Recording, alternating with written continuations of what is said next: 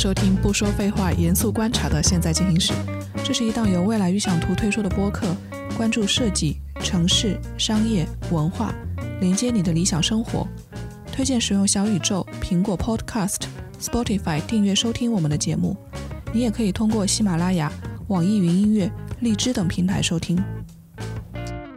Hello，大家好，欢迎收听这一期的《现在进行时》，我是未来预想图主编赵慧。这一期的话题还是和职场有关，因为我们很多人是社会新鲜人。从拼多多的事件开始，我们会担心这件事是会不会发生在我们的身上。这个话题也在未来预想图的内部引起了很多激烈的讨论。我们发现了一些职场新鲜人与职场经验者之间的认知差异，所以最终我们决定做一期节目，有点像一次问答对话。那这次我们邀请到的嘉宾是叶楠，他曾经在综合人力资源服务机构人事达担任市场营销经理。也在人力资源咨询机构美世咨询担任数字营销总监。如今他是自媒体品牌“瞎说职场”的主理人，也是知乎人力资源话题优秀回答者。让燕兰跟大家打一个招呼。啊，大家好。我是双叶楠。嗯，那我们今天在未来预想图内部呢，向即将工作或者刚刚工作的社会新鲜人们征集了一系列问题。这些问题涉及四个领域，包括针对公司的困惑、个人的成长、社会组织和结构，还有教育。呃，叶楠会从职场的角度提出他的一些观察和看法。我因为并非职场专业人士，所以也只能补充一些从团队角度出发的观察。说实话，大家思考和讨论的一些领域可能超出了我们的知识领域氛围，所以那个时候我们会将问题抛出来。如果大家会有更好的想法和观点，欢迎留言参与讨论。那我们先来谈一些和公司有关的话题。嗯，第一个问题其实是和我们现在流传比较多的词语有关，就是大厂。那叶楠可以说一说“大厂”这个词到底意味着什么吗？去大厂能给我们带来什么？这个也是我们收到的第一个问题。一般来说，这个“大厂”这个词是适用于互联网的，因为在外企它其实没有“大厂”这个说法。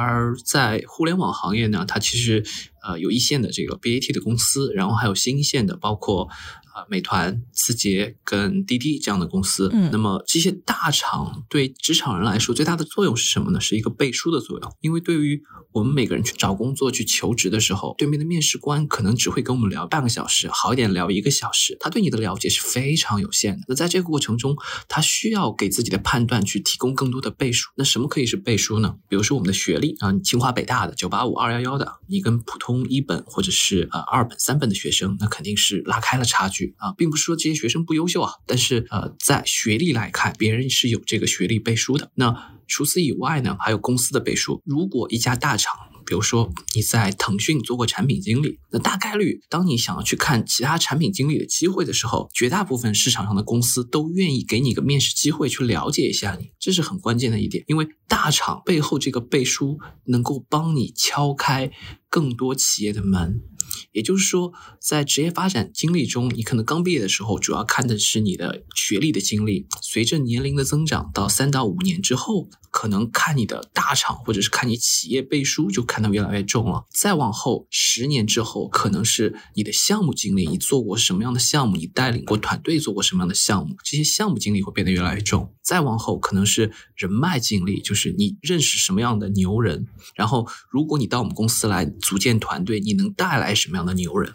就是随着你的这个个人成长来看，不同阶段有不同的背书，而这些背书的价值也是不一样的。那对于零到五年的这个职场人来说，应该说三到五年的这个职场人来说，大厂经历这种公司背书是非常重要的。所以，如果有机会去大厂工作个三年甚至五年，其实对大家来说，未来的职业发展会更加顺利一些。嗯，那刚刚的一个小问，他们会问说，求职的时候怎么判断这家公司适不适合自己？当然，大厂的光环在那里，我们都觉得啊，这个是我们职场中必要的一条路径。那有什么判断的标准吗？判断的标准，其实我会觉得还是跟个人有紧密的相关。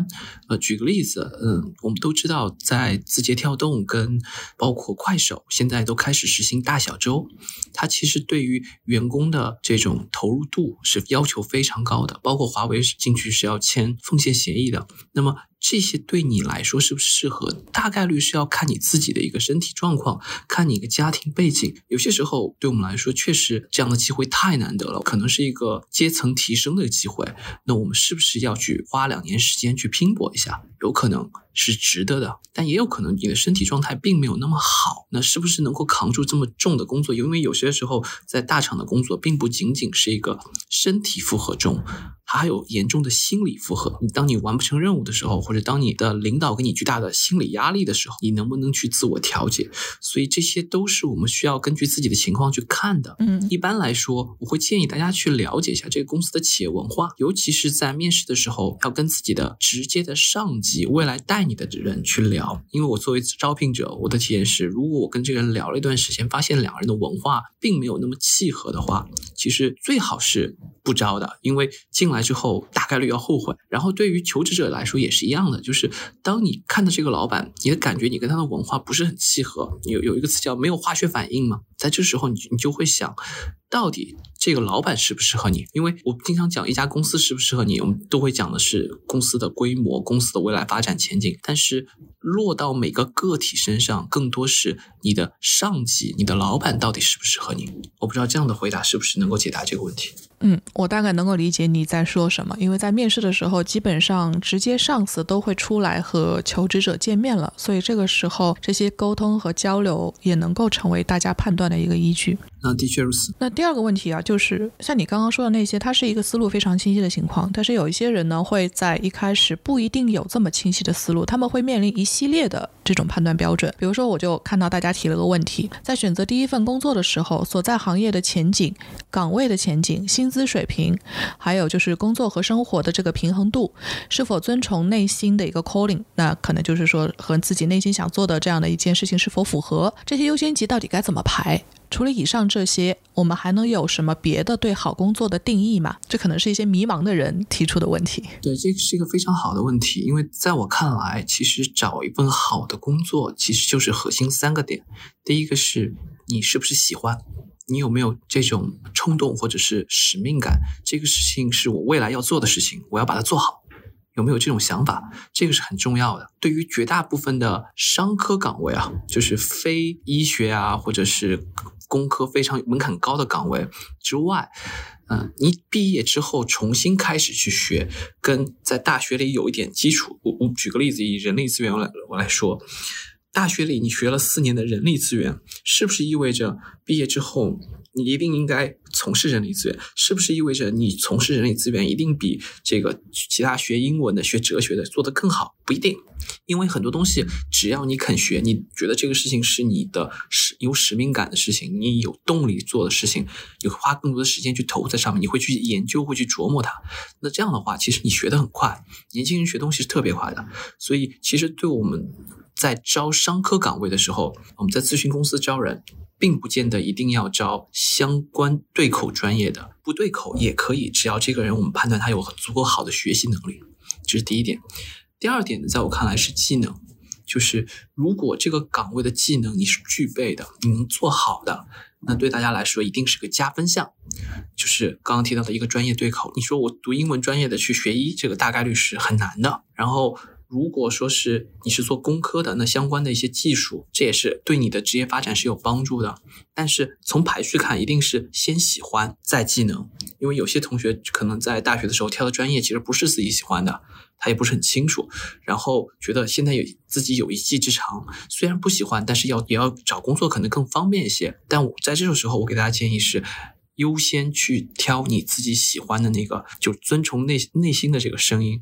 因为如果说你挑了一个不喜欢的，感觉自己能上手去做的活，你有没有想过，未来三十年，甚至可能三十五年，你的职业生涯都会在这个行当上，你能坚持下去吗？啊，我个人认为是，只有你特别喜欢、特别觉得有使命感的事情，你才能坚持下去。如果是一份你有的技能，但你不喜欢，第一，你坚持不下去，你一定会逃离；第二，你在这个行业上你是没有成长的，因为你不喜欢，你就没有时间、没有兴趣去研究它啊。最后一个是市场买单度，就是市场愿不愿意为你这个事情买单。举一个稍微离谱一点的例子啊，就呃一个人他喜欢踢球或者他喜欢打游戏，但是呢他打的也不错，但可能不是世界级水平啊。然后啊市场买不买单？市场是不买单的，就无论是足球这个行业，还是电子竞技这个行业，它最后都是最牛的人能够拿到很高的薪水。但是其他的从事这个行业的人很有可能只是普通的炮灰，最后是赚不到钱的。所以这三件事是我觉得要考虑的。第一个是，啊自己有没有足够的兴趣；第二个是有没有相关的技能；第三个是市场是不是买单，愿意为你做这份活去付出一个高薪。这三个点是我觉得要考虑的。我觉得很有意思的是，你这三个点讲的是一个从自己出发的角度，但是你看这个问题提出来的时候，它是一个去挑公司的角度。它无论是行业前景、岗位前景、薪资什么的，它都是一个对这家公司的分析。那是不是意味着在选择这种工作的时候，对自己的分析其实重要度要强于对这家公司的一个具体分析的？嗯，应该是优先自己，然后再是公司。嗯，呃，其实公司行业的分析其实更属于最后一。点嘛，就是市场买单程度。嗯啊，比如说，呃，我特别喜欢研究古董，然后我去研究古钱币，那会不会有有市场前景呢？其实它是有的，但是它相比互联网行业可能会稍微有点差距，它也不可能为提供非常多的岗位为这个从业者，因为这个市场的规模本身就是小的。嗯，但是如果你真的特别喜欢，特别喜欢去研究，那从事这个行业未尝不可呀。你可能成为这个古钱币研究方面的一个专家，然后定期分享一些这样的经验，或者是呃技巧，或者甚至成为古钱币的带货主播，因为你有这方面经验，那也是可以的。关键是我觉得最重要的是前两点，你喜欢；第二，你研究了，你有这方面技能；然后是市场买单程度。另外，对于行业前景跟岗位前景，其实很很多是在不停变化的。我举个例子，前些年。算法工程师是非常受欢迎的，到现在大家也觉得很内卷，挣钱越来越难了。大家用的那个词叫内卷嘛。所以在这种情况下，对我们来说，是不是还应该挑那个？如果说你当初就是为了钱进入了这个行业，一旦这个行业没有钱的时候，你是根本没有动力去继续学习、继续成长，那你反而会被这个行业淘汰，或者被这个岗位淘汰。所以在选的时候，我我依然坚持的是先从自己入手。最后再看市场买单程度。我们其实遇到过很多，就是社会新鲜人来求职的时候，你真的去问他，他可能会觉得自己没有一个特殊的兴趣点，他不知道自己喜欢什么。当然，这个是我们可以在后面慢慢去聊关于自我教育啊，这个和教育有关的问题。那如果是真的是遇到这样的情况的时候，他是有什么可以优先去选择的，或者是去先把自己这一块放下来，看看其他的这些衡量因素，会有这种选择方法吗？嗯，这个是一个特别普遍的一个现象，但是我会觉得在年轻一代这个情况会越来越好。以我们这代来说，其实我们毕业的时候，我并不知道自己想做什么，我也不知道做什么工作未来成长会好，这种是很常见的现象，嗯，挺多的。嗯，但是我前段时间去拜访北京四中，给他们的学生设立一个体系，就是嗯未来的职业规划体系，就高中啊做职业规划体系。然后我看了有一个，就是他给你做的规划是，你进入高一了，你预期想考哪个大学的哪个专业。那这样的话，我给你配套的丛书。我建议你在学习之外，正常的学习之外，你去读这些书。然后同时你可以换，为什么呢？因为你读了这些书之后，你会发现可能不是我想去做的事儿，那我就可以换。那在工作上也是这样的。我经常呃跟年轻人说，你得去实习，因为很多人说在电视上看了那个呃咨询顾问的那个风范，觉得哎很牛，然后给公司出出建议也很厉害。那我能不能去做咨询顾问？大家都是这样的想法，但是你真的到了咨询行业，你会发现咨询顾问可能每天在整理数据，啊，初级的咨询顾问，然后在在改 PPT 的一些校正一些细节，然后再做一些 Excel 的工作，那个工作是非常应该说脚踏实地的，同时也是非常辛苦的，他就跟他自己的预期有一个严重的差距，所以在这种情况下，我们应该怎么做？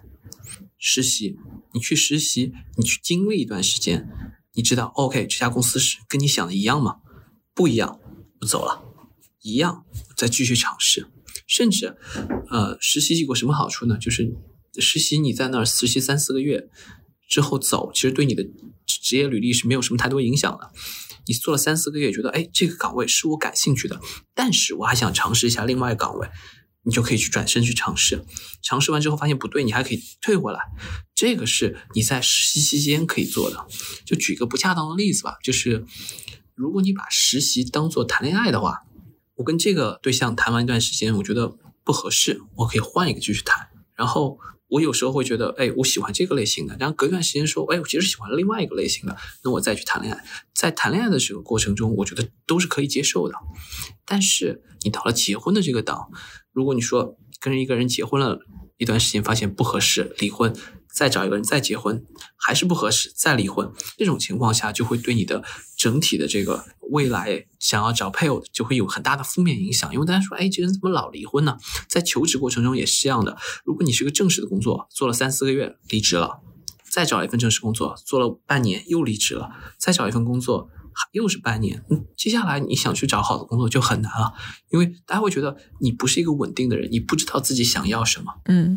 你看，你刚刚说的那个，我也其实挺有体会的。我们作为一家媒体，嗯，也会接收实习生。其实我会希望更多的实习生同学进来之后，能够更加主动的参与到自己能够参与的各种工作里面去。因为有时候你不可能去一个一个分配任务嘛。那很多呃社会新鲜人、年轻人进来会觉得，那我就等着分一个任务，然后像学校里在学校里一样，把这件事情好好完成就好。但其实你需要自己。主动的去发现机会，看看这个事情和你自己想做的是否一致，这也是一个去观察这个工作上的机会是否是自己未来想从事的职业的一个很好的途径。当然，这个实习是一个方法哈。你看第三个问题就是讲到，如果是工作的时候怎么办？就有人问，入职后发现要做的事和想的完全不一样，他可能是企业文化目标不同，也有可能是没想到工作内容。这个时候该怎么办？是怎么判断？这到底是我有问题，还是公司有问题，还是说这个行业有问题？这可能和实习的情况就不太一样了，它的风险也更高。嗯，入职以后如果正式工作的话，我建议大家优先认为是自己的问题，因为如果你认为是企业的问题，那你离职了，你下一份再遇到类似的工作，你会发现你很难离职，因为你在两段经历都短于一年的话，就。对于互联网行业来说，一年是一个极限了。但对于比如说财务岗位来说，你在一个岗位上做的不到三年，下一份公司都会认为你这个这份履历是失效的。因为一个正常的财务人员要在一家公司工作三年，才能完全了解这个整体的财务体系。所以在这种情况下，如果你做的特别短，就会对你继续找工作有影响，所以优先看是不是我自己有些问题，比如说在能力上跟不上，那或者是在呃一些工作的一些进度上自己缺乏一些主动性，或者是跟老板的沟通上觉得缺乏技巧，那先从自己找问题，因为如果是自己的问题，我们有一句在人力资源有一句这样的话叫做你不能够通过换泳池去学会游泳，所以。把自己的能力的问题给解决了，嗯，大部分情况下，我们认为啊自己有问题是有可能的，但是，呃，对于很多的细节情况，啊，比如说企业文化问题，啊，还有一些是被老板 PUA 啊，啊，或者这种情况下，那我认为是需要重新去注意这个事儿，就是这个事情有可能会影响到你的身心健康了。我只认为一件事情是需要立即离职的，就是在这家公司工作已经严重伤害了你的职业前程啊，比如说，呃，老板让你作假啊，这第一种；第二种是对你的身体健康造成了严重影响，身心健康造成严重影响，比如说被老板责骂、PUA 这种情况。这是要立即离职的，其他的我觉得都要先从自己的问题上先找起。好的，然后第五个问题，嗯，涉及到了大家对自己的认知了。他们就问说，对待工作的责任心是否有底线？不在公司却心系工作，或者是坐在家里，呃，自家的床边起早摸黑、通宵达旦，算不算加班？是该继续热情工作呢，还是劝退？不在公司心系工作，呃，这个事情呢，其实找边界感还挺难的。呃，之前那个拼多多那个案例，我觉得就比较典型。这个孩子很有可能就是太具备责任心了，然后觉得自己能够坚持，因为对于上了年纪的人，他可能觉得身体状态不太好。就是一个警告，但对于年轻人，他可能没有这个意识，所以我会觉得，呃，对于工作这个事情，投入是需要的，但是要在工作的同时，给自己有一些留白的时间，要给自己有留白时间。比如说，呃，我今天有个项目，然后我立马出出一个 presentation，然后明天跟客户分享，可不可以加班？我觉得可以加班。然后有没有可能会通宵？也有可能会通宵，但当然通宵对你的这第二天的演讲一定是有负面影响的。就是它会影响你的工作效率。那么如果说是天天加班，那就是一个严重的问题了。因为某个项目加班之后，你可以通过调整恢复，把状态调整回来。但是如果天天加班九九六，那就意味着你是常态化的做这个事情，这个事情是很可怕的啊，一定会对你的热情造成影响。因为你会发现事情做没做完，你都得在公司待着，这个价值就不高了。所以我认为对工作的责任心是应该有底线的，就是保持自己身心的健康。只有身心健康了，你才能在工作中投入更好的一个专注度。我们应该有一个数据，当时是哈佛。跟携程一起做的一个调研，它调研的结果就是，很多企业看的是这个人员的成本、健康成本是什么呢？是因为你你人员生病了，医疗的费用或者是保险的费用，他认为这个是成本，但这个成本其实只占到整体人员健康成本的百分之二十五，四分之一。真正大的成本在哪里呢？啊，英文叫做 presenteeism，啊，我们知道 absenteeism 就是缺勤。缺勤带来的效率损失，presenteeism 是什么意思呢？是人来了，但是工作效率很低。呃，有一种说法叫出工不出力，但是呢，这不是因为他自己的问题，是因为他健康导致。这种对企业带来的损失是高达百分之六十二的。这些居然是可以测量的吗？是可以测量的。很多人觉得不可以测量，但是为什么他们跟携程去做合作呢？携程。有一个岗位是完全可以测量它的绩效的，就是电话客服啊，因为你是按照电话数量、电话服务质量来来评估你的效果啊，所以是很好量化的。然后对于我们来说就很难，比如说你你出一篇稿件，或者是呃。写了篇通稿，这篇通稿到底质量多少分，是不是受到健康的影响，你是不知道的。那个调研里面还发现了另外一个数据，就是他他评估这些呃参与调研的员工有没有健康隐患，比如说吸烟算一个健康隐患。晚睡算一个健康隐患，然后饮食不好，比如说你不吃蔬菜，也它也算个健康隐患。它列出来就是，如果你有八个健康隐患的话，相比那些没有健康隐患的人，你的工作效率降低百分之二十。这什么概念呢？是相当于正常的员工是工作五天，而这个员工只工作了四天半，四天半就跑路了。所以在这种情况下，对于很多企业来说，其实他应该考虑到让员工健康是一个很重要的事情。嗯，它其实是一个提醒，即便是从企业的角度上来说，你让员工这样超负荷的工作，本质上对最终的效率测算，它可能会造成一定的损伤。如果从这种科学管理的角度上来说，这个应该是一个精细管理的一个案例了。只是说有些公司可能未必意识到这些，我觉得人来了能做更多事，就是以前的这种管理方式其实已经不一定奏效了。对，是这个既是对我们就是作为年轻的刚刚工作的社会新鲜人的提醒，对公司也是一个提醒。确实如此。这一点我还是觉得，嗯，得表扬一下那个携程的梁建章老师。梁建章老师，因为他不仅是一个企业家，他也是个学者，他特别喜欢研究这种东西啊，我觉得这还挺好的。是他们主动去跟哈佛做的这个事儿吗？应该是的，应该是二零零四年做的，还是二零零五年做的，我记不清了。但呃，这个。印象还是蛮深刻的，挺有意思的一个结论。然后还有几个问题。第五个，该怎么看所谓的职业规划？比如说，该不该考虑第一家公司会对后续职业发展产生的影响？我觉得刚刚我们应该有有达到这一部分哈，职业规划的这一块，它可能其实应该更早了。嗯，对，是就职业规划这东西，呃，你说它一定准吗？它不不见得准，但你有没有呢？应该是要有的。呃，如果完全没有职业规划的话，最后的结果是什么呢？就是你无论怎么走，你都不知道是不是在合适的方向上。但你有职业规划就不一样了。比如说，我计划五年后成为，嗯，举个例子，我想成为外企五百强公司的市场总监，那我就可以重新规划一下。那么三年的时候我要做到什么样的程度？两年的时候我做到什么程度？一年我得做些什么事儿？现在我得立即干些什么事儿？你可以倒推出来这个事情，然后你去量化去去做。如果你有这个职业规划，你可以往这方向做。但是做了一半，你发现，哎，做是外企的市场总监不是我的想法了，我去互联网公司，你可以再调。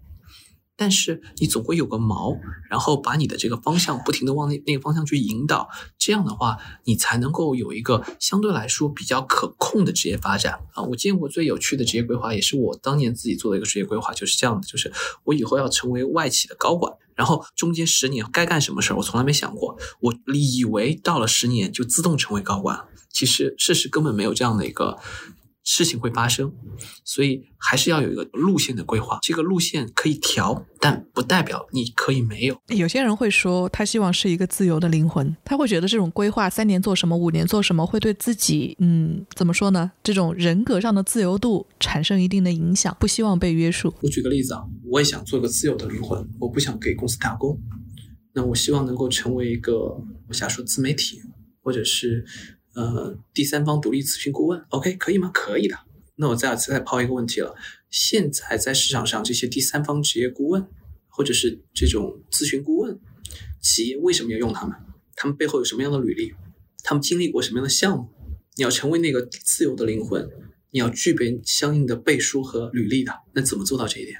举个例子，我想成为呃企业在营销领域的第三方咨询顾问。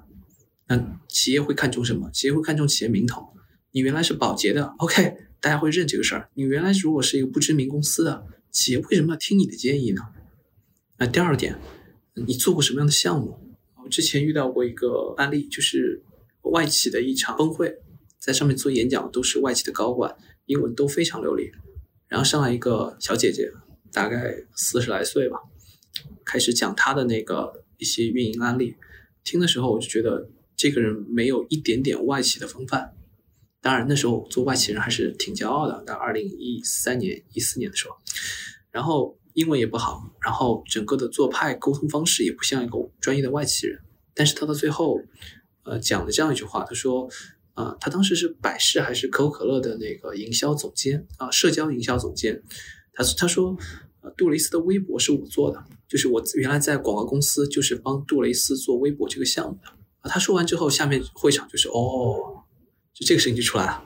什么原因呢？因为大家都一开始有质疑，但他一讲出来，大家就认这个事儿，觉得很合理。为什么？因为他做过非常牛的项目啊！你要做大厂的或者这种做咨询顾问，你你有没有做过特别牛的项目呢？比如说，我我我有认识原先在保洁工作的 HRD，后来辞职出去呃做第三方顾问了啊，每个月只上去公司去两天。大部分时间都在做一些项目上的事情，也很轻松。啊，五十来岁，他做的是 change management，企业的变革管理。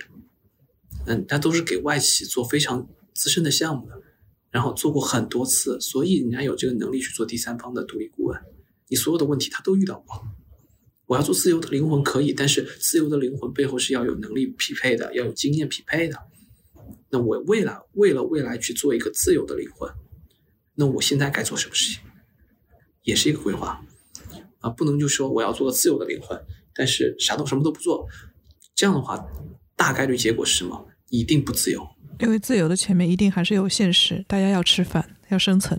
你要解决这个问题才能够自由。对的，是这样。嗯，听起来挺无奈的，但是这个社会就是这个样子。所以很多人会觉得有一些想法预先做的一些设置，可能会影响自己的更多的可能性。但其实不然，它可能是为你自己打开了更多的可能性。你只有想一想，往前去走，说不定才会看到更多东西。你只是天天在这边什么都不想，只是梦想自己能够自由，这可能反而会自己。陷入一个循环论证的一个窘境，我觉得我跟你这一点观点倒是相对一致的。嗯，我想补充一句话，就是职业规划这件事情，如果自己不想的话，这个世界上不会有第二个人帮你想你的职业规划，或者是不会有第二个人站在你的角度去帮你想这个职业规划。老板可能会帮你想职业规划，但他一定站在自己的角度；父母也会帮你想一些职业规划，他一定会站在他们自己的角度。所以自己的职业规划，如果不想，这个世界上没有第二个人才会帮你想了。有点残酷，但是是事实。好，接下来一个问题是，有时候公司会有不成文的规矩，说加薪不升职，升职不加薪，这种事要真的摊到我头上该怎么办？嗯，这个问题怎么答？这个问题是一个，就这种公司其实不多，理论上升职是要配合加薪的。嗯嗯，对吧？升职是代表你有更多的 responsibility，嗯，更多的责任，更多的责任就是应该有更多的收入，这个是非常合理的一件事儿。我还专门打。听了一下这个事儿是不是真的？嗯，好像私底下是真的，有公司这么说过。这个不见得是百分之百合理的一件事儿啊，因为呃，大部分公司它不应该做这样的事儿。第二个呢是加薪不升职，这倒是比较常见，因为呃，有些时候帮你加了薪水，其实是认可你对公司做的贡献，不代表你应该有更大的职权、更大的权限，所以这两个是没有关联性的。但升职带加薪这个是有一些关联性的。我会觉得，对于每个职场人来说，你就考虑自己的职业规划嘛。呃，在我这个现在这个阶段，我要的是什么？那举个例子，如果他给我升职了，没有给我加薪，那这个升职，有些升职是这样的，就是我把你从 manager 升升成 senior manager，你做的事情完全一样，只不过是因为你熬到年限了，所以我给你升个职。那这个不好意思，你的升职不是一个价值体现，你的升职是对你忠诚的认可。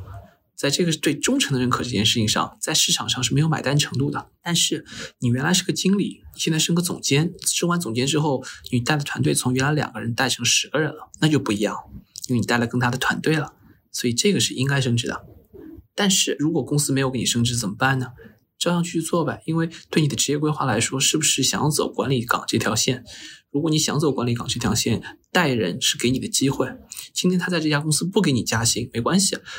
等你带了十个人团队，带了一段时间之后，你在市场上的价格就会往上走。这家公司不给，去其他公司呗。所以一切以自己的职业规划为准。你的职业规划不见得非要绑定某一家企业。嗯，那么接下来一个问题就来了：既然存在这么多可以选择的可能性，为什么有一些公司人不敢逃离九九六呢？我觉得有几种吧。第一种就是他要什么，因为对于有些人，我很清楚他。啊，比如说他不要九九六，我遇到过一个年轻人做呃前端编程的，呃拿了字节的三万的 offer 去了以后待了一个礼拜，打电话跟我说我不干了，说这个不合适，虽然有涨薪，那我就问他你现在拿了三万，呃如果跟你说不加班，你愿意拿多少钱？然后我就一点往下，两万八你愿意吗？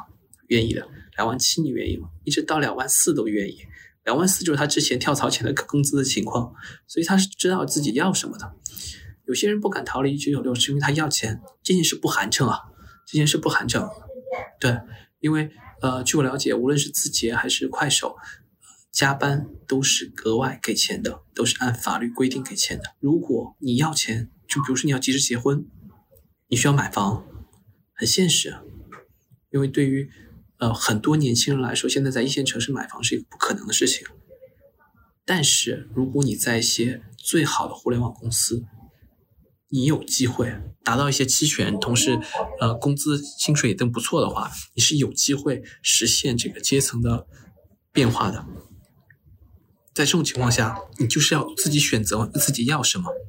还一些公司的人呢，啊，可能九九六也不给钱，但是脱离了九九六的公司，他就找不到工作了。那是能力的问题。那这个人没有能力，为什么会出现在这种九九六的大厂呢？就是大厂也会录用一些能力配不上职位的这些人，是这个意思吗？应该是这样说：九九六的公司并不仅仅是大厂，什么样的公司会九九六呢？啊，比如说 BAT，它是最老牌的公司，他们自己的相对的发展也比较稳定了。他们当然有这种名义上的九九六，还会给你晚餐。他会给你提供其他的东西，但是呃，加班公司很多人是可以装装样子就就走了。比如说腾讯最大的特点就有很多人快下班的时候去健个身，健完身洗个澡，吃个晚饭就就回家了。这是公司大到可以摸鱼了，就是他其实没有打仗的那个氛围，所以这种公司其实是没有九九六的，或者是没有真正意义上的九九六。然后第二种公司呢是真正意义上的九九六，这是这是新的公司，比如说美团，比如说快手，比如说字节。快手跟字节为什么都在搞九九六？因为很严重的一点是在中国的内容行业板块没有打出胜负，大家还要在打仗。如果职场人有兴趣的话，可以在网上搜搜哪些领导或者是创始人特别喜欢说战役打仗。这种公司大概率是真的九九六，然后这些一线公司再往下是一些二三线公司，他们一般也不九九六，因为他们第一已经打不过了，对吧？你你跟字节没法打，那你要错位去吸引人才，怎么去吸引人才？你薪资也开不过人家，你只能告诉他，哎，来我们这，我们这轻松，我们这不加班，我们这不搞九九六。当然不说不加班啊，所有公司都会加班，但没有常态化的九九六，让员工的感受是完全不一样的。那在这种情况下，他们也是不九九，但还有一波公司是社会底层公司，因为我经常写九九六的话题，我看过一些读者来跟我说，我是国企，居然我国企也搞九九六，国企没有钱啊，然后那个还有公务员，有公务员也搞九九六，我这个也是没没看懂为什么，但是确实有这样的情况存在。还有一些底层的一些民企也会在搞九九六，这些九九六不但是没有应有的报酬给到他们，同时可能对他们来说都没有任何成长。不是说你来九九六了，学了做了一个新项目，未来可以放在简历上跳槽用。不是的，你就是在那熬着，这种就是纯粹的底层老板太焦虑，然后也不愿意去想事情，我就把员工管在这就行了。然后他要的是什么？要的不是那种真正有能力的员工，他要的是听话的员工。所以对于公司人来说，你自己要什么想清楚，然后同时你有什么样的能力或者你什么样的履历可以让你摆脱这件事儿。因为有时候接到一些咨询，人家问我说，字节或者是快手、大小周，我应该去吗？那我问问的问题就是：你缺钱吗？真的很缺钱的话，然后身体也比较好的话，可以去啊。但是一个新的建议给到你就是：你要搞清楚，能九九六这件事儿不是一个核心竞争力。你很有可能三五年之后你就没有这个核心竞争力了。所以在这三五年期间，你能不能培养出一个非常强的能力？这个能力能够取代九九六，成为你的核心竞争力。这个才叫做为自己的简历打工。九九六不是一个可以长久的核心竞争力。所以你看，和个人有关的东西还是要摆到相对来说更重要的位置上，而不是看这家公司多多少少的这些光环，或者是它有多大的压力。当然是考虑要素，但是更多要考虑自己到底想要什么。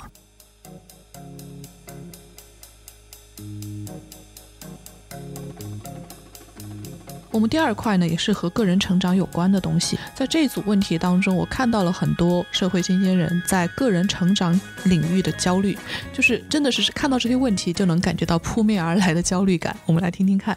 第一个问题是有两种说法，第一种是要选择自己热爱的工作，因为人生至少三分之一的时间都在工作；还有一种说法是一旦爱好变成了工作，都会是痛苦的。这两种到底哪一种更对呢？作为一个八零后，我会偏向于第一种，就是当然，我认为九零后、九五后的想法跟我们其实不完全一样的。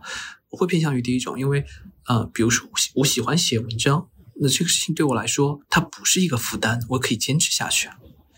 另外呢，呃，我会觉得如果我一定要说的话，我会把第一种稍微调整一下，我用的不仅仅是热爱、喜欢，我还用了一个有使命感。人不是有马斯洛需求吗？底层可能是物质的需求，最高层是自我实现。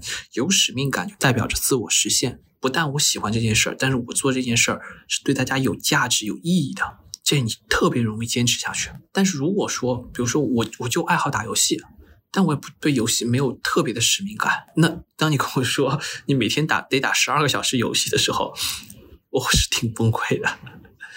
所以我会偏向于第一种，但是第一种我会再加再补充一点，就是不但要热爱。而且有使命感、有意义感，才能够坚持下去。另外一个问题，乔布斯说的热爱工作是不是一种资本主义谎言？享受工作是不是像他那样的天才才有的特权呢？我我这个怎么说呢？就是人是在不同的这个 阶段的，就是马斯洛的需求嘛。有些人可能在我工作是为了求生这个阶段，你跟他说热爱工作、享受工作，他确实感受不到。嗯。因为他活着就很累了，嗯，然后再往上一点是一个为一些尊重的需求，比如说我在同事里面能够被大家认可，啊，这种需求，那一定程度上热爱工作就开始有关联了。最后是自我实现，当你到了自我实现的地步，你一定是热爱工作的。今天我跟你说不用工作了，我每天给你钱，你都不会愿意去做。但我我我这个话我也不知道是不是对年轻人说一定合适，但是你今天跟我说每天给我多少钱？请你不用工作了，不用写文章了，不用去分享了。我其实是不愿意的，因为对我来说这是一个非常有趣的事儿，而且也能挣钱。所以人在不同的阶段，不同的阶段说不同的事情。乔布斯呢，我相信一定他一定是从他的角度来说，他真的是有这样的感触。但对于底层人民，他没有这样的感触，我觉得也很合理。但并不仅仅说自我实现那部分，这个最高级的马斯洛需求只属于乔布斯。我觉得属于很多人。大家很容易把一些我们在媒体上看到的，或者是故事里的这些东西，当成是自己必须达到的一个目标。但是其实大家能够去找到的自己喜欢的事情，还有怎么去做这件事情，是有一套自己的判断标准的。不能说乔布斯的那种工作方式，因为他看起来很酷，所以我必须按照那种人生的模式去活，那倒未必。所以可能有这样焦虑的人，是对于自己有一些和自己想象的想做的事情不太一样的这些要求，还是说对自己的这个想法要重新去好好考虑一下。乔布斯也不一定所有事儿都对。然后找到了这个自己喜欢的事的人呢，也会有焦虑。下个问题就是来自一个找到喜欢工作的事情和公司的人，他说自己已经找到了喜欢的工作和公司，但是很难想象今后的职业生涯就必须要和升职加薪这些步骤联系在一起，那他就会感到焦虑。那怎么才能不这么焦虑呢？我是这样认为，就是你如果找到喜欢的工作公司的话，未来的职业发展过往它是一个金字塔型的。金字塔型什么概念？就是年会的时候，我们有时候会玩一个游戏叫抢凳子，就你越往高层，凳子会越少，就意味着有些人会被淘汰，那自然会有焦虑。但是从我之前读过一本关于新型组织架构的一本书，他当时提到一个新的概念叫蛛网式职业发展。大家看那个蜘蛛网或者那个足球那个，你其实一个人有三四个发展的方向。这个可能是未来更流行的一个趋势，因为对于一个普通人来说，呃，比如说，呃，我是一个咨询顾问，那我可以参加这个项目做这个行业的顾问，然后也可以做参加那个项目。你发展途径是各种各样的。然后在这种情况下呢，呃，第一，你可以选择你要的方向；第二，你想选择你成为什么样类型的专家。我一直认为。管理岗一定会被淘汰，因为你升到一定程度上，你升不上去了，然后会有年轻的人升上来。如果年轻的人升到你的主管，那他带你也很痛苦，你会向他汇报也很痛苦，那很有可能最后他他把你清出去。所以走管理岗这个路线一定是越来越窄的，但是走专家岗这个路线，成为组织内部的一个老师，我可以带着年轻人一起做项目，但是我不是你的领导。那这种组织扁平化这种情况是会越来越常见的。那对大家来说，这是一个全新的一个尝试方式。举个例子，他是一个编辑，那可以尝试不同领域的编辑，但是他不见得非要继续升总编。所以对自己来说，职业发展方向应该多样化。然后在你体验的过程中，比如说我原来定了一个职业发展方向是这个这条路，一旦不通的时候，你可以掉头走其他路，依然是可以往前行的。这就是我们说的那个长期规划和短期规划。你有个长期的职业规划作为锚，但是短期发现它这条路不合适了，走不通了，这个行业衰落了，掉头就去其他的那个规划。怎么说呢？我觉得这个倒未必是呃公司能够给的，而是顺着社会发展的一个方向。个人可能会有更多的选择。这是为什么我们现在看到更多的斜杠青年或者是怎么样啊？就大家能够找到各种不同的机会。你顺着这个蜘蛛网往哪个方向走，它说不定会有一些出乎意料的。然后又符合自己能力特征的新的机会出现。对，斜杠青年是一个非常典型的一个，就它英文原来叫 slash 嘛。我会认为，其实可能不完全是在青年二十来岁的时候，这些斜杠就体现在你面前了。但大大概率可能在你三十多岁、四十岁的时候，发现机会就越来越多了。斜杠中年，可能是这样感觉啊。对，就是那个 slash 就可以看成是那个蜘蛛网的一个分叉嘛。你之前建立起来的各种能力的能力值，它说不定会在某一个项目当中或者某一场合作当中发挥它的作用。然后你就看到，原来不仅仅是只有升职加薪这一条路，你通过项目也可以获得收入啊，你也可以获得成就感啊。这都是传统的那一些给自我达成成就感的那些基础要素，在其他的领域反映出来。我觉得你刚刚说那个理论还挺有意思的，真的。这个我认为可能未来的趋势。就是因为人才会在企业中扮演的价值越来越高，所以为了让人才更好的发挥，企业更多的扮演一个舞台的角色。嗯，也会有人会觉得在工作当中会找不到一些方向哈，所以现在我能够看到，经常能看到在一些嗯文章啊，或者是我们现在听播客里面和摸鱼这种主题有关的东西，总是能有很高的浏览量或者是说收听率。我有时候会在思考，哎，这个摸鱼为什么这件事情大家现在会变得这么红？是大家真的想在工作中摸鱼吗？是真的所有人都找不到职场的方向吗？未必。有一个人就问了我这个问题，说关于摸鱼方法论，反对奋斗逼的讨论越来越多。就我觉得职场。人奋斗不是坏事，但是奋斗和奋斗逼的界限到底在哪里？我先说一下摸鱼这个事儿，呃，因为在摸鱼这件事情上面呢，其实我昨天听到一个很新的说法，是一个原来 LinkedIn 同事分享的。他说，LinkedIn 的那个 CEO 叫 Jeff Weiner 提过一个点，他说工作需要留白，就就这个人不能每时每刻的把自己陷入在工作里，又陷入一种执念，这种是不合适的。你要适度给自己留白。我就觉得外国人用词还是相当 有趣。留白这个词什么意思？就是上班过程中，你可以到一个会议室里自己去做冥想，你可以在跟别人约一个小时的会议，但是呢，聊半个小时把事情聊清楚之后，拉拉家常，你最近过得怎么样？你甚至可以去拜访客户的路上发发呆。这个叫留白，这种我不认为叫摸鱼。摸鱼什么概念？摸鱼是我应该干活，但是我不干活，这种是我反对的。那相对的就是呃，讲到奋斗和奋斗逼这个事情，其实我不认为奋斗是错的。比如说我是一个专员，然后我希望升职，我希望做到好的项目，为了拿到好的项目去努力，我去奋斗，我加班加到十二点钟可以，这是个人选择。但什么是奋斗逼呢？在我看来啊，第一，他没有奋斗，他看起来在奋斗，然后大部分时间在摸鱼，也没干什么事情，也没做什么项目，也没有形成职业的成长。但是呢，他在晚上十二点半的时候发了一条微博，或者发了一条朋友圈，说：“你看，对我加班加到这个时候，就喜欢看什么深夜凌晨四点上海是怎样的。”就这个这种，在我看来是挺恶心啊，因为你贩卖了一种价值观，你让大家更焦虑，但是。本质上你没有做出 这样这样的事情，那还有一种人呢，就是相对来说，我觉得有一种人是也，这就是号召躺平。他说我们啥都别干了，工作这么累又九九六啊，我我们就不要被资本主义骗了，我们不要被资本家害了，我们就躺平就行了，读书也不用读，工作也不用工好找好的工作，但是。这种在网上号召躺平的人，他在真实生活中是不是这样的啊？如果真实生活中他是这样，你你你说他说他是啊，他就是把自己想说的话说出来了。如果他生活中自己是一个很奋斗的人，那这个事情就特别有意思了。他在号召别人躺平，自己却在奋斗。哇，这特别像小时候那种，嗯，说第二天要考试，对，学霸学霸人设，前一天自己说我玩了一天游戏 这样的人。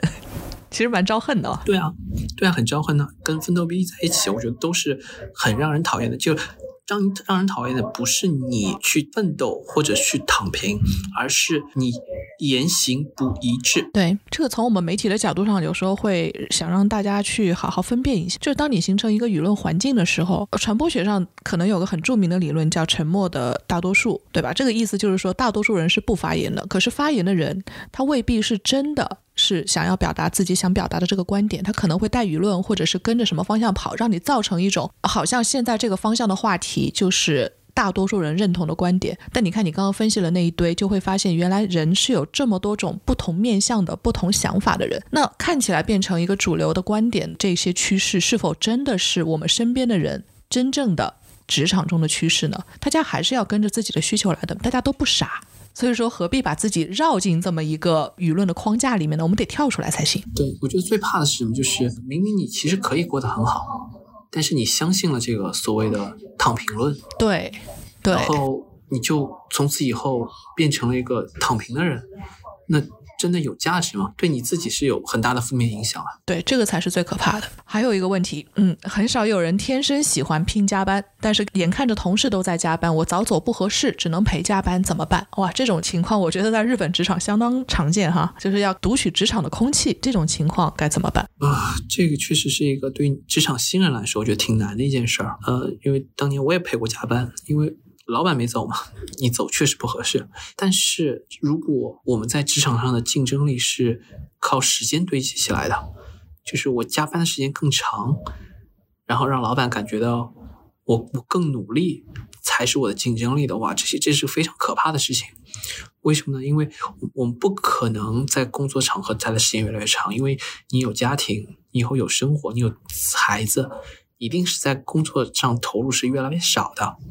因为你有更多的事情要要担心了，这第一点。第二点呢，是你的身体也扛不住你这样长期的加班。第三点呢，就是我看到很多人在网上说，啊，这样的公司给这么多钱要我去，我也愿意九九六啊。但有没有想过，为什么你没去呢？因为你没有能力啊。你只有有了足够的能力，就是比如说拼多多愿意给这个员工给五万块钱，给三万块钱，那是因为什么？那因为是这个人的能力，他过往的履历，他在哪家公司工作过，他的学历是怎样的，绝对不是因为这个人说我能二十四小时工作。所以很多时候，我们的核心竞争力一定不是能加班，这是大家需要理解的。说如果在职场上工作到五年以后，你依然只能陪加班。不陪加班就会丢工作的话，那说明你没有核心竞争力啊！五年以后应该是老板看着你到点就走，虽然很不爽，但是他也没办法，因为他靠着你帮他解决问题。所以，我我希望大家是一时间可能你会有不得不要做的事情要从众，但是未来你最根本你的立足之点在哪里？嗯，好。如果住在二线城市，没有什么机会，学历也没有优势，对自己没有自信，长辈逼我考公务员，考教学资格。去国企，怎么样才能开阔眼界，学会独立判断呢？这可能是不居住在这种大城市、竞争比较激烈的地方。就是如果在小地方，也有小地方的烦恼。是的，因为小地方它其实又更靠人脉的地方。二线城市还好一点，因为二线城市我们数得出来的，其实还是有一些有机会的城市。包括安徽合肥，你它也有科大讯飞这样的互联网公司嘛？但是再往下三四线城市确实是越来越难了。如果学历没有优势，然后城市也没有优势，去国企教资考公未尝不是一个可以选择的方向。从职业发展上来说，我认为长辈给你的建议一定是基于他的人生经历嘛，你可以考虑。但是如果你真的不喜欢，第一，你需要告诉父母。不仅是我不喜欢，而且要告诉他我喜欢什么，而且要告诉他我喜欢这件事情能够干出一些名堂来，然后要告诉他我是计划怎么干的。我相信对于很多父母来说，他其实对孩子是担心的，他觉得你没有规划，所以我帮你规划。但是你要告诉他是我有规划，你不能告诉他我不喜欢你的规划，但是我自己也没有规划。那这个父母往往是不买单的。但是如果你能把你自己的规划讲得很清楚。无论是从怎么去切入，怎么去成长，最后怎么变现，你都能讲得很清楚。你真的去研究过这个东西，那我觉得大概率，你的父母至少会给你一次机会让你尝试着。我其实也会有感觉，就是当你刚刚毕业或者二十多岁靠前半的时候，你会让人担心。就是所谓的长辈逼自己，是把双方放到了一个对立面的角度。这种对立面是鉴于一方对另外一方的不信任，或者是觉得你可能处理不好这件事情，他才会帮你去做很多选择。但是，一旦你自己就像是在职场上一样，你自己去证明你自己可能是有这方面独立思考的能力和想好了一定的东西的时候，你把这个证明给对方看，他反而可能会有一定的说服。就这个是需要双方不断的去在沟通过程当中的。就是我看到这个问题问的是怎么才能开阔眼界，学会独立判断。就是光这件事本身就是独立判断的第一步，你必须自己想好了。你如果说这是一个 PPT 的话，这个 PPT 怎么做出来去说服你的长辈，而不是说一味的只是反对，这个可能会反而造成家庭内部的对立。我们倒不是特别的赞成。对，是这样。我觉得核心是你自己有思考，而且有验证。呃，我之前遇到一个一个年轻人，他说，嗯，父母让他去考公务员，但他想去考研究生，然后考研究生出来以后去做金融，然后就开始问他了，我说你你考哪个学校的研究生？啊，考这个学校研究生，他们过往的应届毕业生中有多少是金融行业？然后你要去哪个金融行业公司？金融行业公司未来的薪资你调研过吗？嗯，都没有做过调研，然后就仅仅说我要考研。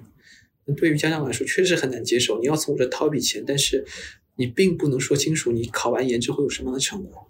对这种事儿太常见了，我经常也会遇到这种问题，就是说，哎，去问一下家里的长辈，说，哎，哪个朋友的小孩儿来问一下，打算走哪条路，怎么怎么样？那你真的跟他接触一下，会发现他几乎没有任何的调查研究，或者是对这方面有任何的判断，他只是顺着家长来的方向，想当然的觉得自己好像很喜欢这件事情，但其实并没有。所以你这个时候哪怕是想要给建议，也没什么建议好给。接下来一个问题和呃现在其实蛮红的一个事情有关，就是呃知识付费。说职场培训类的知识付费是智商税吗？除了那些卖课的人，有人真的靠这个走上人生巅峰了吗？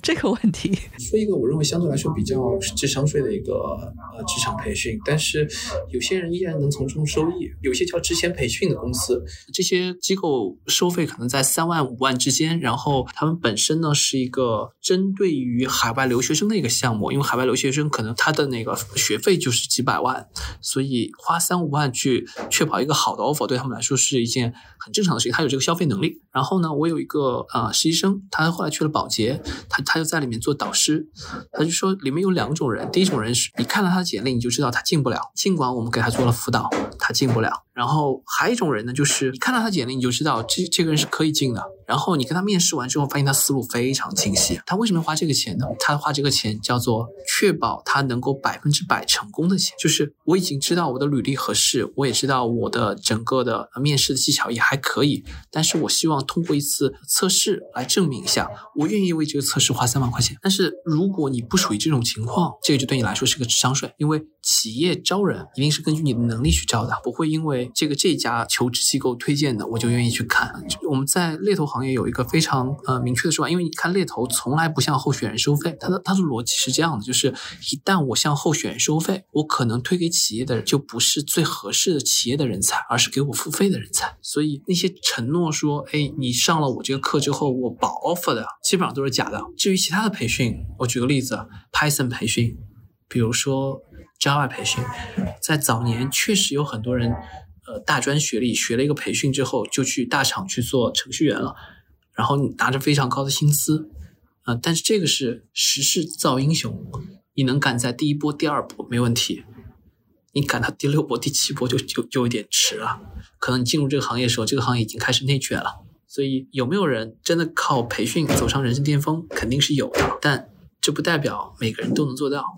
还是要根据自己的情况来看。嗯，接下来一个问题，你会不会鼓励自己或者朋友转行呢？因为转行就意味着放弃了原来的经验。首先啊，就是转行这件事儿，往往是朋友自己做出来的。他一定是在自己的行业或者在自己的岗位上做到了一定的瓶颈，他才会考虑这个事情。但是当我们提转行的时候，他基本上至少在这个岗位上已经做了三到五年了嘛。然后有些我遇到的，他在这个岗位上做了十年了。在这时候，我们提转行的时候，我一定会反复强调。转行不等于放弃原来的经验，因为如果你转行就放弃了原来经验，根本找不到工作。举个例子，你原来是一个 HR，然后你说现在我不做 HR，了我要去去做产品运营，大概率你是拿不到岗位的。对企业来说，我宁可招一个没有经验的人，我也不招你。你三十岁，论拼劲你拼不过年轻人，论薪资你肯定比年轻人要高。有些人说，哎，我可以薪资低，不好意思，在职场上。对于优秀的公司来说，薪资低从来不是一个竞争优势。有竞争优势的是你的经验。举个例子，你原来是做人力资源，你想往互联网转，我要去做 SaaS 产品的产品运营，人力资源 SaaS 产品的产品运营可不可以？哎，这是相关的。你原来做过 HR，你相当于就是这个产品的使用者。如果转行意味着原来积累的经验完全放弃的话，你的转行大概率是失败的。尤其是你已经有了三五年工作经验之后，这个经验。叫尽量派上用场。嗯，我能感觉到他其实是在转行这件事情上，本身他不是一个特别有优势的行为。如果要鼓励这个人转行的话，是要去寻找这个行业之间的关联度。但是也不排除有一些情况，就是有些人他可能真的是想要去放弃这个行业去。展开一个新的行业，呃，不是说不可以，而是风险非常高。就说如果你真的做了这么一个决定的话，很可能是要做好从头再来，甚至更加辛苦的一个准备。当然，你也可以去挖掘自己中间的关联性和优势，但是它一定一定是要比在你年轻的时候从零开始要困难很多。当然，这个心理准备做好之后，怎么样开始？以一个人的人生经历来说。它应该都是无可厚非的，只是说你不能够去忽视这些障碍，一腔热血的做出这个决定，那你可能会碰的比较难过，做好准备吧。我补充一个信息，比如说你在二零一三年、一四年，你从外企想要转型互联网，对你来说可能互联网的工作从来没有做过，但是你在外企有一些工作经验，互联网公司可能就要你了，因为它在一个扩张的过程中，它急需人才。啊，他很清楚外企都是优秀的人才，然后你去了，经过一段时间的这个 pick up，你很快就能学会这些事情。他要的是学习能力，但是这件事是在二零一三年、一四年是比较好的，因为那是一个移动互联网爆发的时代。然后到了二零二零年，如果我要招一个做 DAU 百万的产品的一个产品经理的话，我大概率我会去从一些做过 DAU 两百万或者五百万的这个产品经理去招，因为这种人才在市场上是很多的。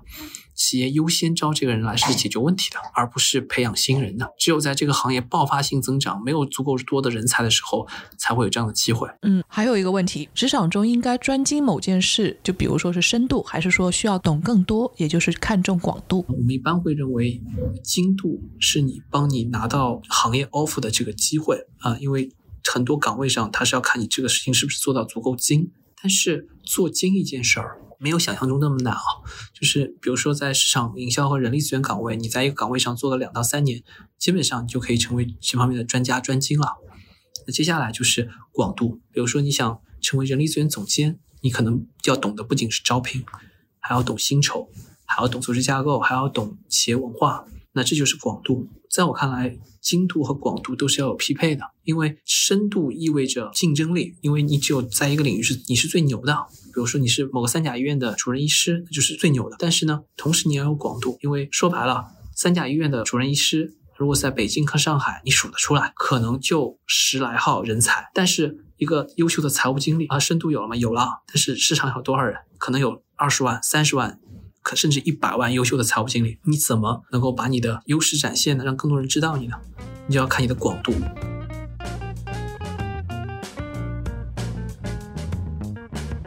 下来这一块是稍微话题会有一些深，我们想要谈一谈关于社会组织与结构的问题。呃，拼多多的事件呢，它其实不是一个个案，我们会相信不仅仅是这样的大厂，可能会有一些中小型的公司也会发生类似的事件，只是说这些事件未必进入到媒体和公众的视野。那为什么最近听说的猝死事件都发生在年轻人身上？这个问题很有讨论的必要了，它可能不仅仅是一个职场问题哈。嗯，不仅是个职场问题，但我会觉得，其实从猝死的事件上，为什么这些新闻都会在报道年轻人？因为狗咬人不是新闻，人咬狗才是新闻嘛。对，这是一方面，对吧？呃，从保险公司，我们拿过保险公司的数据，年轻人他的那个保费就更低嘛，那就说明大家保险公司的精算师测算过，发生在年轻人的概率就是比年老人概率要低，他才会给你更低的保费。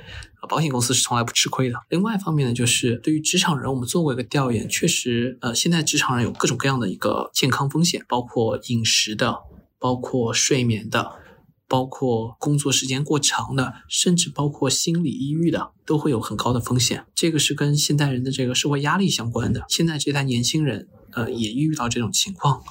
这个也是确实是真实存在的。相比十年前、二十年前，我们的生活节奏更快了，工作节奏更快了，压力肯定就更大了。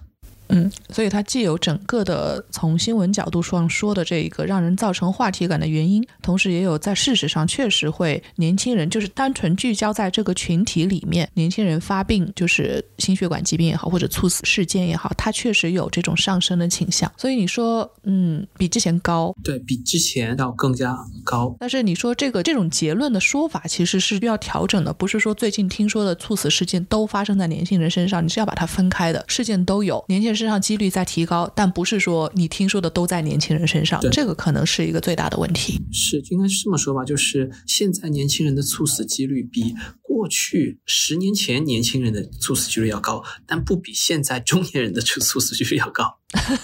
是对，大家有兴趣可以去查一下。我们还查了一个背景哈，说是中国中青年心脑血管健康白皮书，这个相关有一些呃和数据方面的数据，大家就能看到是能够反驳你这样的一个结论的。这个也等于是说，我们对待各种各样的新闻或者是出来的这个结论要更加审慎一些。第二个问题是，打工真的有出路吗？尤其在一线城市，打工有未来吗？这好像这个命题本身也是有一定概念上的比较含糊啊。打工这件事情，嗯，打工相对的是创业嘛？对，我觉得应该是这样。那打工有。前途吗？对于有些打工人来说，呃，我能在这个城市里租下一个房子，然后能结婚，能够活下来，我觉得就是有前途的。因为很多那种农民工或者是外出务工人员，人家在一线城市，只要有个租的地方，能过下来，挣的钱挺多的，能给老家寄回去，他认为就是有钱。所以对于你来说，对于提问的这个提问者来说。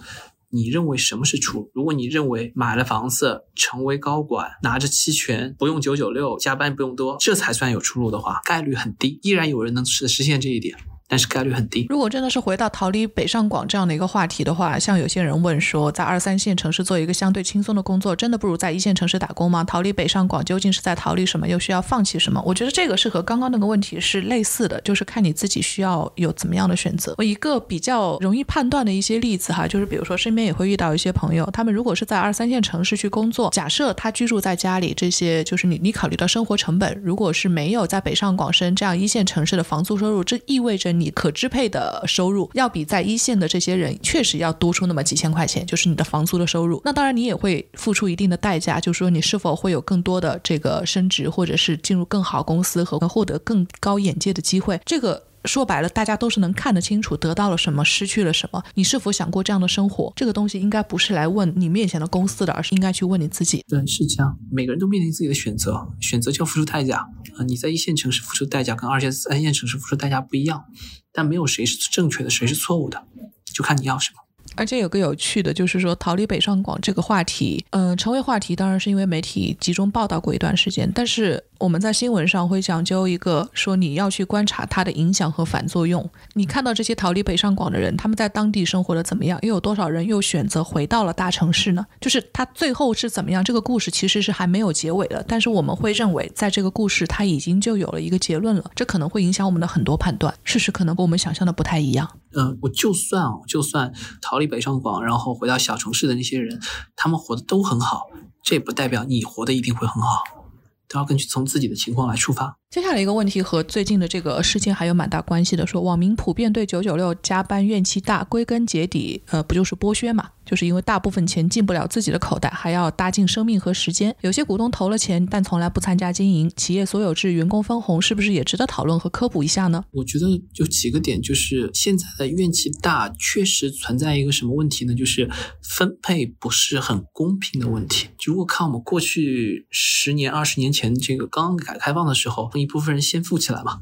为什么？就是因为这部分人效率更高，让他先富起来。但是后来就变成了逐渐开始改变嘛，就是效率优先，兼顾公平。然后现在就有公平为优先。原来是再分配的时候，我们通过这个社保机制啊什么再分配的时候来实现公平。现在在第一次分配的时候，我就要求公平。所以在这种情况下，整体的社会在转变，确实越来越多的关注到公平这个点。因为相对来说，我们已经是第二大经济体，效率方面说我们已经做得够好了，但公平方面做得不够好。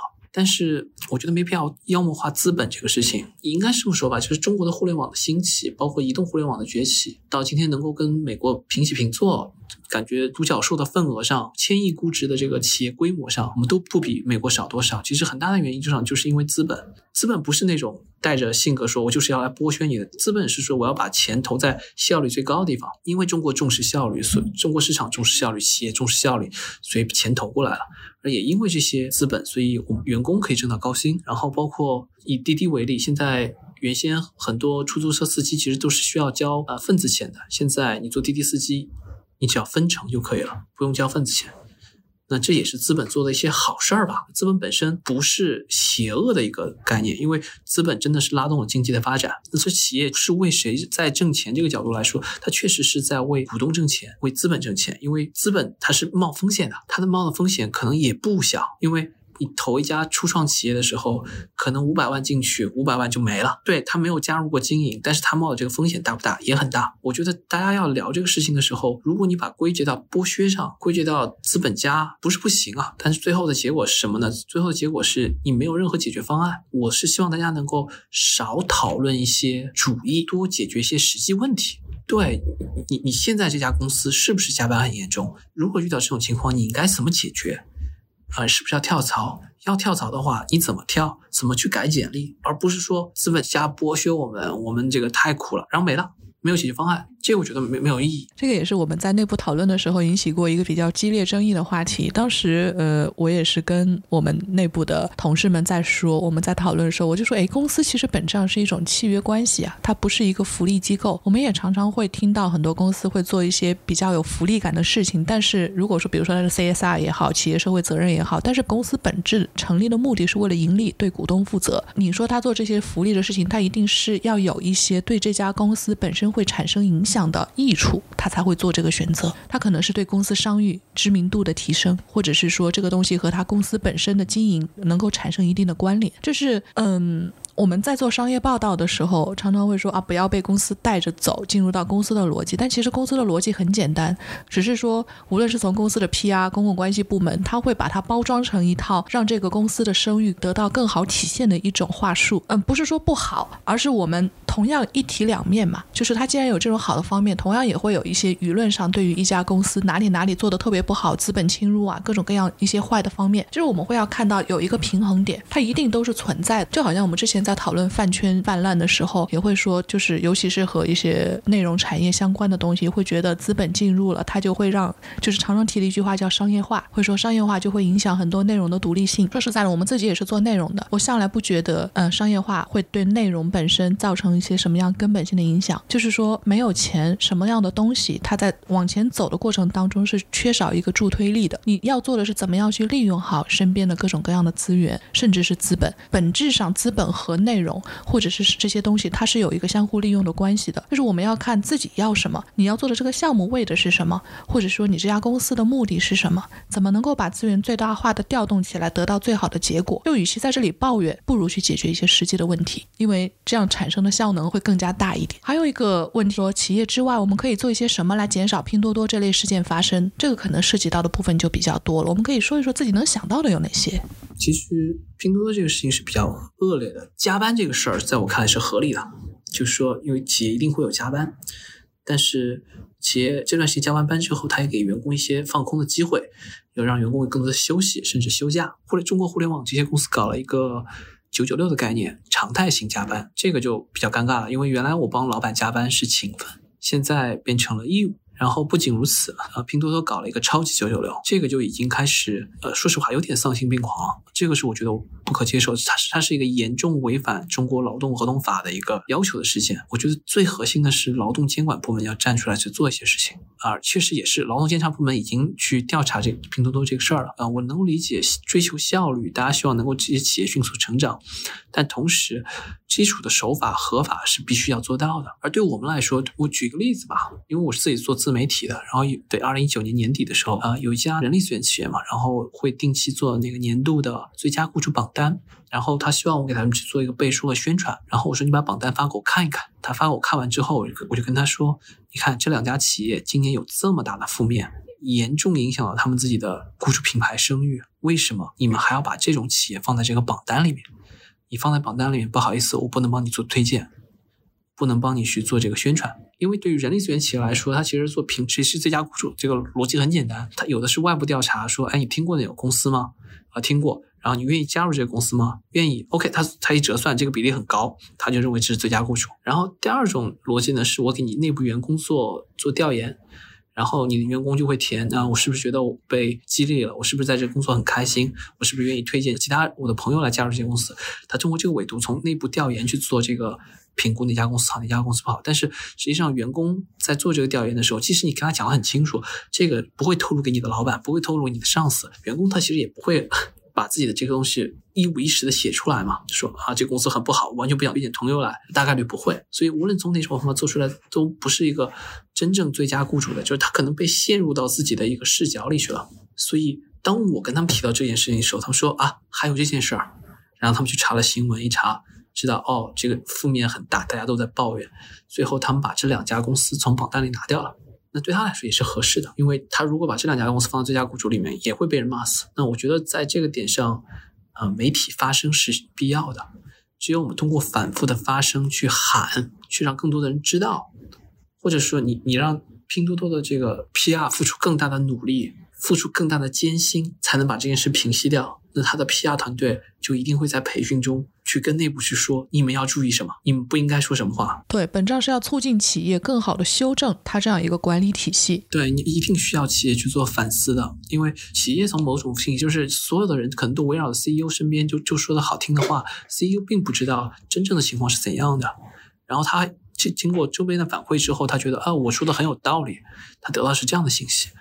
你我们需要给他一些负反馈。有时候这也是 PR 和媒体之间的一些对立关系啊。但是从我们媒体的角度上去看啊，这事儿是这样的：就是你除去一些专门想要黑人的这个这种类型的媒体，就是媒体本质上它是起到一个舆论监督的作用。它不是说为了去抹黑这家公司要去做什么事，不排除有这种媒体在。但是说正常的媒体应该做的是起到一个监督的作用。那企业呢，就常常会觉得媒体在报道一些负面的消息和新闻，这件事情是对企业声誉的损伤。可是与其去赌。堵，就是我们会看到有三种现象，一种现象是去赌，拼命的说，就是不让媒体去发，要撤稿，这个其实是不是那么健康的？因为你堵了之后，就是如果公司的高层或者是领导或者是其他的员工没有注意到这种事情，就是同样的错误以后可能还是会再发生的。还有一种情况就是说，现在很多公司会在危机公关中使用的一种方法就是调侃，或者是说把这件事情往一个娱乐化的方向去引导，想让这件事情大事化小，小事化了，就是改变这个焦点吧。它当然算是一种公关的技巧，但是本质上就是大家如果这种花头见多了之后，本质上对公司解决实际问题是没有特别大帮助。的，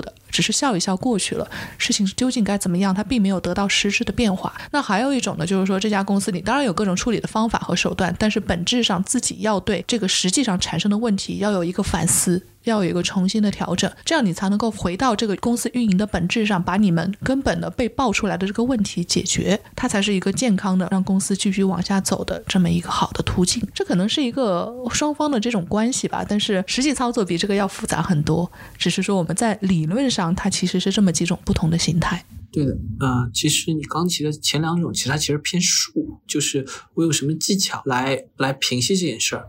但真正的应该是道，就是说我从这真正重要不紧急的事情，就是我能不能通过一些我的内部培训或者内部的流程的设置，把这些可能的风险口给堵住，而不是说等出了问题死了人，我来想怎么去把人的嘴堵住。对，是的。然后另外一块就是，如果真的是要说我们提出这些问题的人是员工，是社会新鲜人，从我们自己的角度上出发，我也真的是希望提醒大家多多注意自己的健康。像比如说叶南兄刚刚去介绍的，说要去注意呃工作中的留白啊，各种各样的方法，嗯。我们能够体会到，很多年轻人会因为工作一开始新人阶段的职场压力非常大，可能比我们当时入职的时候压力要更大一些，内卷严重吧。那在这种情况下，怎么去调节好这之间的关系？你可以和朋友去聊，可以和自己身边的，哪怕是你的上司去聊各种时间的管理和安排，甚至是去借助更多社会上的这种心理咨询机构。总之，这一些出口，情绪的出口，还有压力的出口，还有怎么样自己轻松一点的出口，要找到。嗯，不能够把自己给逼得太紧了。就是压力虽然大，但是无论你在哪家公司，都这么去把压力压到自己身上的话，可能就不仅仅是猝死的问题了，会变得非常严重。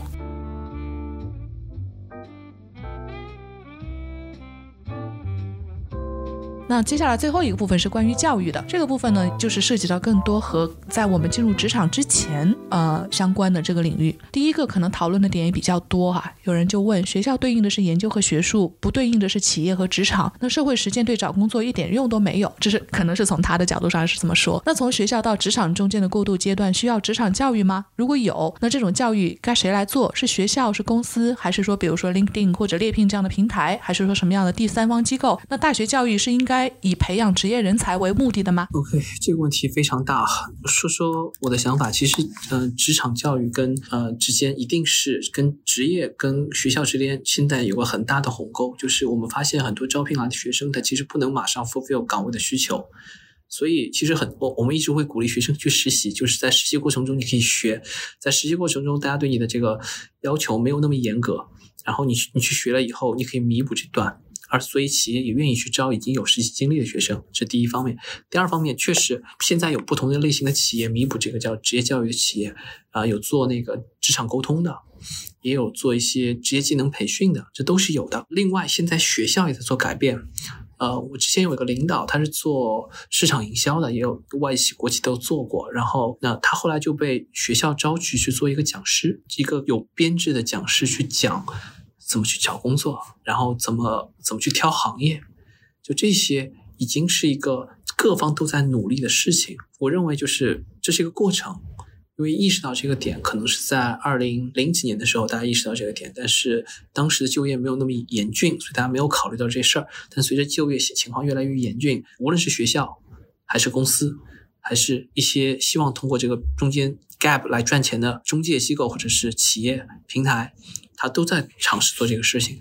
啊，这个上面的市场的份额还挺大的。嗯，这个我也是有一些我观察到的现象哈，就是日本有一个职业教育的种类叫做专门学校。那正常情况下，当然除了大学或者是研究生啊，这各种各样的一些不同的学历范围之外，专门学校这一块是着重于培养职业领域的人才。嗯，我觉得这很多事情是和社会对于教育到底该提供什么样的结果有一个基础认知。这个基础上才能够去形成不同的制度，因为我们现在中国发展实在是太快了，就是在一个一定的阶段内，大家会有一段时间，我记得是唯学历论嘛，就是说大家至少要有个大学文凭，或者说到硕士或者到博士什么样的文凭基础上，然后再去作为一个敲门砖。但是实际上，这不同的文凭对应的仅仅是一个到达了某一种通识基础的这么一个对某些事情的认知。比如说大学教育，它只是建立一个对一个相对普遍的一个教育层面的一个毕业的水准，你也不能。说他到底是在某一个专业领域上研究到了什么样的程度。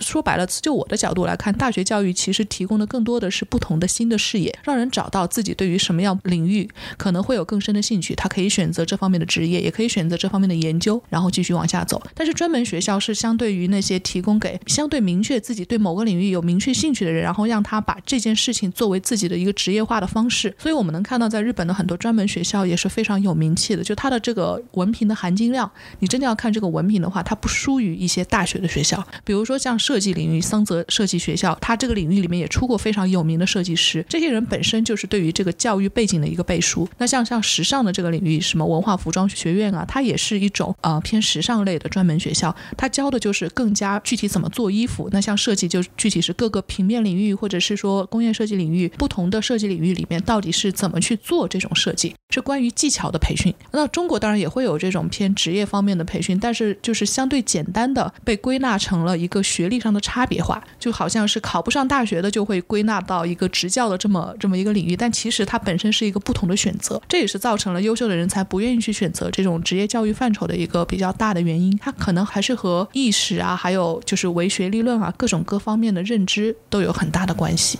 嗯，是这样的，我是觉得不同的时代有不同的需求，然后不同的社会有不同的需求，对，总归会有问题会被解决的。对，下一个问题是我们真的需要这么多硕博士高学历人才吗？不是还有很多职场培训吗？现在的硕博士还是职场敲门砖吧，在很多公司这边。说实话，就是我我能描述一些现象，但对于这背后的深度的，我可能不是那么清楚。我是描述一些我看到的现象。第一个就是，除非是比如说你人工智能啊，你搞博士，这个确实是很有价值的，因为你博硕士博士做的那些项目跟本科就完全做的不一样的。这是第一个。第二个呢是，呃，如果你是，比如说你是哲学博士，一定比哲学本科生的职业发展更好吗？不一定。所以我看到大部分企业他们在给薪资的时候，硕士的薪资可能比本科的薪资能够高一千块就差不多了。一线城市，那这意味着什么呢？意味着你多花了三年的时间学习，这三年本来你该赚钱的，然后你去学习了。结果你的薪资只高了一千块，你还没没法跟已经工作三年的人去比。如果真的是现实一点考虑的话，在什么时候硕士的学历可能真正有价值呢？如果这个企业说我们未来要做我们的高管，或者是做我们的储备干部，必须是硕士学历。OK，它形成一个门槛机制，把别人拦在外面了。否则的话，硕士这三年想要跟本科比，就是有难度的。你看，工作三年的这个职场人的市场上的受欢迎度，跟一个普通的这种文科或者商科硕士的受欢迎度一定是有差距的。所以，啊，我从职场角度来说，从招聘角度来说，其实高学历人才不代表高技能或者是企业急需的技能。当然，如果说啊，呃，是一个医学博士，或者是一个工科的，具有一些。这种专利的博士，那是另外一回事儿。你看，我刚刚说到这些简历的一个增光添彩的问题。嗯，之前我记得在豆瓣九八五小组讨论的时候，也会遇到这些话题，就是说大家会把自己本科如果是学校不那么尽如人意，他会希望能有一个更加好的，嗯，抛光型的，就是镀金型的硕士，就去念这样的一些学校。那这种形态其实本质上也是为了他自己未来的职业选择有一个更好的职业职场初始的敲门砖。这种选择会是无可厚非的吗？我觉得可以理解吧。对于一些初始学历不够好的人，因为现在有很多企业它是一刀切的，比如说有些企业说我只招一本的人才，或者是我只招九八五二幺幺的人才，那就相当于它是一个门槛机制，把你拦在门外了。那我通过考研再重新拿到敲门砖是无可厚非的。好，我们现在是最后一个话题。嗯，十年前热门的专业有金融，那前几年的热门专业有包括土木工程等，现在好像都成了天坑专业，一部分可能。是产学研脱节的问题。那么普通人在这样的时代浪潮中又能做些什么呢？这个话题有点大哈。我还是回到最最初我讲的那个话题，你先挑自己喜欢做的事情。对，我觉得还是和你那个话题直接相关。嗯，对对，就是因为现在时代变化太快了，一个行业从兴起到衰落，在过往得是二三十年的一个过程，现在三五年就可以看到一个公司。从巅峰啪给摔下来，比如说像共享单车的这些公司，他们兴起就是二零一五年开始兴起的，二零一八年高峰，二零一九年全部摔下来，所以可以看得出来，就是现在的这个变化节奏越来越快了。那核心的是什么？就是你如果做你喜欢做的事情，无论是在高峰还是在低谷，你都能坚持下去。如果你是为了钱进入这个行业，你根本一分钟都坚持不下去，因为你发现没钱了。而且，呃，所有的教育相比市场趋势是滞后的。今天看到所有的，呃，举个例子，如果你发现今天去做码农是一个很赚钱的事情，然后你开始去考计算机专业，然后你要过四年才才要毕业，你会发现四年后有很多人跟你想的一模一样，所以这个市场上会涌入大量的人才。那供需总会是一个波动平衡的状态，市场上需要码农，没有码农，所以码农的价值就会很高，薪酬开得很高，大量的码农，因为他现在这个薪水高嘛，大量的人才涌入，又会把它拉回到一个相对来说合理的水平。所以对我们来说也是一样，就是你如果挑工作的时候只看趋势的话，一定是比趋势之后的。所以我会建议大家先看自己喜欢什么，有什么样的兴趣。就是如此。我今天在把大家的这些问题给念出来的过程当中，也自己体会到，呃，你看我们的回答很多时候都是说，哎，这个可能还是要回到你自己想要什么。嗯，能感受到很多社会新鲜人的迷茫，就是对于这些问题最终的表现形态，它可能有各种各样的方向，就是说让我们。在产生各种选择的时候，有有了这种不知所措的这个感觉。但是其实你反过头来想，产生这些问题的原因，很多时候是我们一开始可能没有想清楚自己。该往哪个方向走？但是没有关系，正因为是开始的阶段，所以可能选择的角度、选择的可能性才非常多。那我们觉得今天的这期话题呢，可能会有很多很多的呃人会有相关的自己的经历，或者是建议，或者是意见。嗯，欢迎大家在不同的话题领域，在我们的评论区给我们留言。也欢迎大家能够呃加 D 桑的微信号，或者是关注未来预想图，能够和我们讨论更多相关的话题。那这期也非常辛苦，谢谢叶楠跟我们讨论了这么多，提出了。这么多自己的观点，嗯，那我们就下期再聊，谢谢大家。好，谢谢大家，再见。